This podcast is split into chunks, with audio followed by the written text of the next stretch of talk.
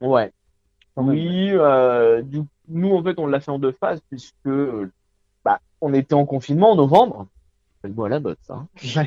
Euh, en novembre on était en confinement donc on a ouvert nos recrutements à ce moment-là et on a fait les premiers entretiens en visio. Qui a permis euh, d'épurer un petit peu la soixantaine de CV qu'on avait reçus. Quand même. Déjà qu'on en avait épuré. Faut faire du tri dans tout ce qu'on reçoit. Euh, et après, on a fait les entretiens. On avait sélectionné six ou huit candidats, je ne sais plus, euh, pour les entretiens physiques, vraiment à la fin. Donc là, on a eu euh, un coup de main de la franchise. On a un responsable d'animation qui est venu. Il a un coup de main pour faire passer les entretiens. Et après, on a sélectionné nos candidats. Pôle emploi nous a été d'une grande aide là-dessus parce qu'ils nous ont fait des sélections de candidats relativement bonnes. Et puis, bah, c'est eux qui nous ouvrent la porte des aides à l'embauche aussi, quoi. Faut pas l'oublier. Comment on se sent finalement quand euh, on est enfin son propre patron, j'allais dire? Euh, Vous le disiez un petit peu en, en, début de ce podcast, il y a un sentiment, un véritable sentiment de, de liberté? Ouais, ouais, ouais, de liberté, d'indépendance. Euh, c'est plaisant de se dire que euh, on organise notre entreprise un peu comme on le souhaite. Euh, et ouvert on, voilà, on est, on est, on est ouvert, on, peut, on peut faire de la création de, euh, de, de, la communication, euh, des, des, choses comme ça qu'on ne pouvait pas faire auparavant dans, dans, nos métiers respectifs. Donc on a vraiment cette, ce côté créatif euh, qui, euh, voilà, qui, qui, nous permet de faire un petit peu tout ce qu'on veut. Et puis bah, le, le recrutement du, du, personnel donne un peu sens à, à ce projet. quoi C'est qu'on recrute des personnes pour notre projet. Donc c'est là où, où le projet donne, donne tout son sens. Quoi. Donc on a, on a du personnel qui est vraiment investi et impliqué dans le projet également. Ouais. C'est pas juste. Euh, c'est nous, nous, on est en structure familiale, on a un esprit familial. Le réseau Cash Express, c'est un esprit familial. Euh, et c'est ce qu'on essaye de mettre en place aussi, nous, dans, dans notre entreprise. Quels sont les, les, avantages que vous voyez aujourd'hui et peut-être aussi d'ailleurs les, les, inconvénients euh, d'une franchise euh, si vous deviez voilà faire une, une un petit tableau, une, une petite liste? Moi, je dirais pour notre réseau, je sais que c'est pas le cas de tous les réseaux, euh, tout domaine d'activité confondu, c'est vraiment euh, le soutien qu'on a, le suivi et la disponibilité euh, de la tête de réseau. Ouais. Euh, Arnaud Guin, qui est un des deux vice-présidents, euh, je l'ai encore eu hier au téléphone. On échange par texto, on échange par WhatsApp. Euh, voilà. C'est vraiment la disponibilité. On a notre animateur régional. On a la chance, il habite à trois quarts d'heure de chez nous. Ouais. donc ça simplifie certaines choses. Euh, le responsable d'animation, donc euh, qui est Tony Fontenay, pareil, hein, j'ai eu aussi hier au téléphone.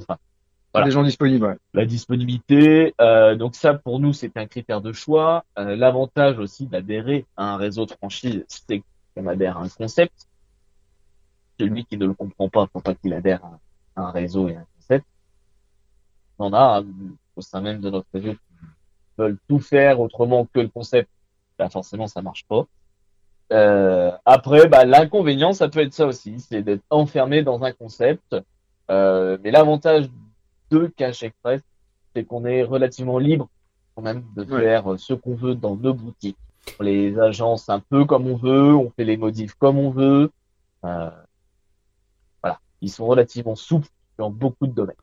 Pour toutes les auditrices et, les auditeurs là qui, euh, qui nous écoutent euh, sur ce podcast, euh, si on devait imaginer votre quotidien, le quotidien d'une d'une journée lambda pour vous? Bon, Le quotidien d'une journée lambda, on arrive le matin entre 8h30 et 9h, on, ouvre le magasin.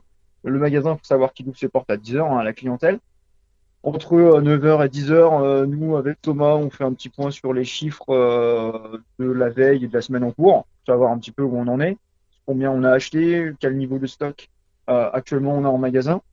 C'est toujours important d'avoir un, niveau de stock qui soit suffisant pour faire du chiffre, parce qu'à un moment donné, des fois, ça peut vite descendre et on se rend pas plus forcément compte euh, qu'on a perdu 10 000 euros de stock.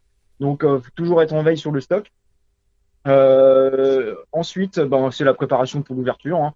Ça peut être le ménage, la mise en place des caisses, parce que nous, on a trois caisses. On a la caisse achat, la caisse vente et on a le coffre euh, avec notre réserve de, de trésorerie.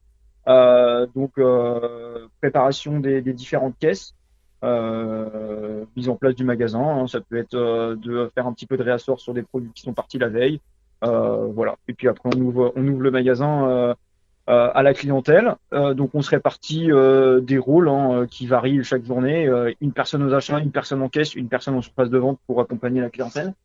Tout au long de la journée, on alterne. Hein, on évite qu'une même personne fasse la même chose toute la journée. Par exemple, les achats, qui est un vrai métier de négociation ça demande de la concentration, euh, ça demande, euh, voilà, ça demande d'être vraiment à 100% et donc euh, on essaye de, de, tourner notamment sur ce poste-là.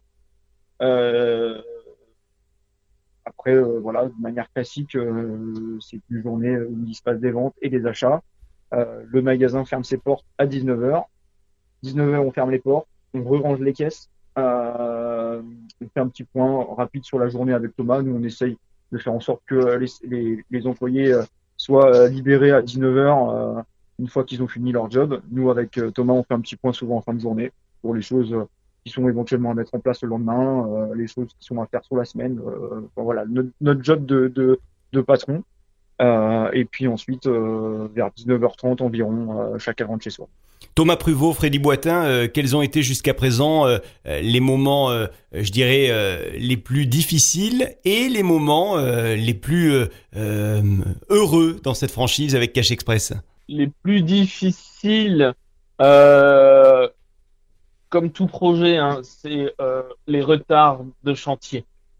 voilà, pour ma part, ça a vraiment été la période la plus stressante, c'était pour tous les travaux. les travaux du local. Ouais, les artisans qui respectent pas leur délai, qui disent qu'ils arrivent à telle date et qui n'arrivent pas à telle date. Ça existe ça? Euh... Ah bon? Nous, pendant trois semaines, pendant toute la période achat, on n'avait pas de chauffage. Hein. En plein mois de décembre. En plein mois de décembre, par exemple. Voilà. Et ça fait partie du jeu, comme on dit. Euh, après, le moment de bonheur, on va dire bien sûr, euh, quand on a vu euh, l'attrait qu'il y avait pour le magasin quand on a ouvert, ça c'est vrai. Euh, et après, c'est tous les moments de partage qu'on a aussi avec notre parrain euh, de la franchise.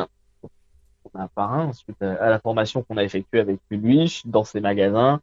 Euh, voilà, c'est des moments qu'on garde en mémoire, euh, qu'on a encore régulièrement d'ailleurs, on se voit régulièrement.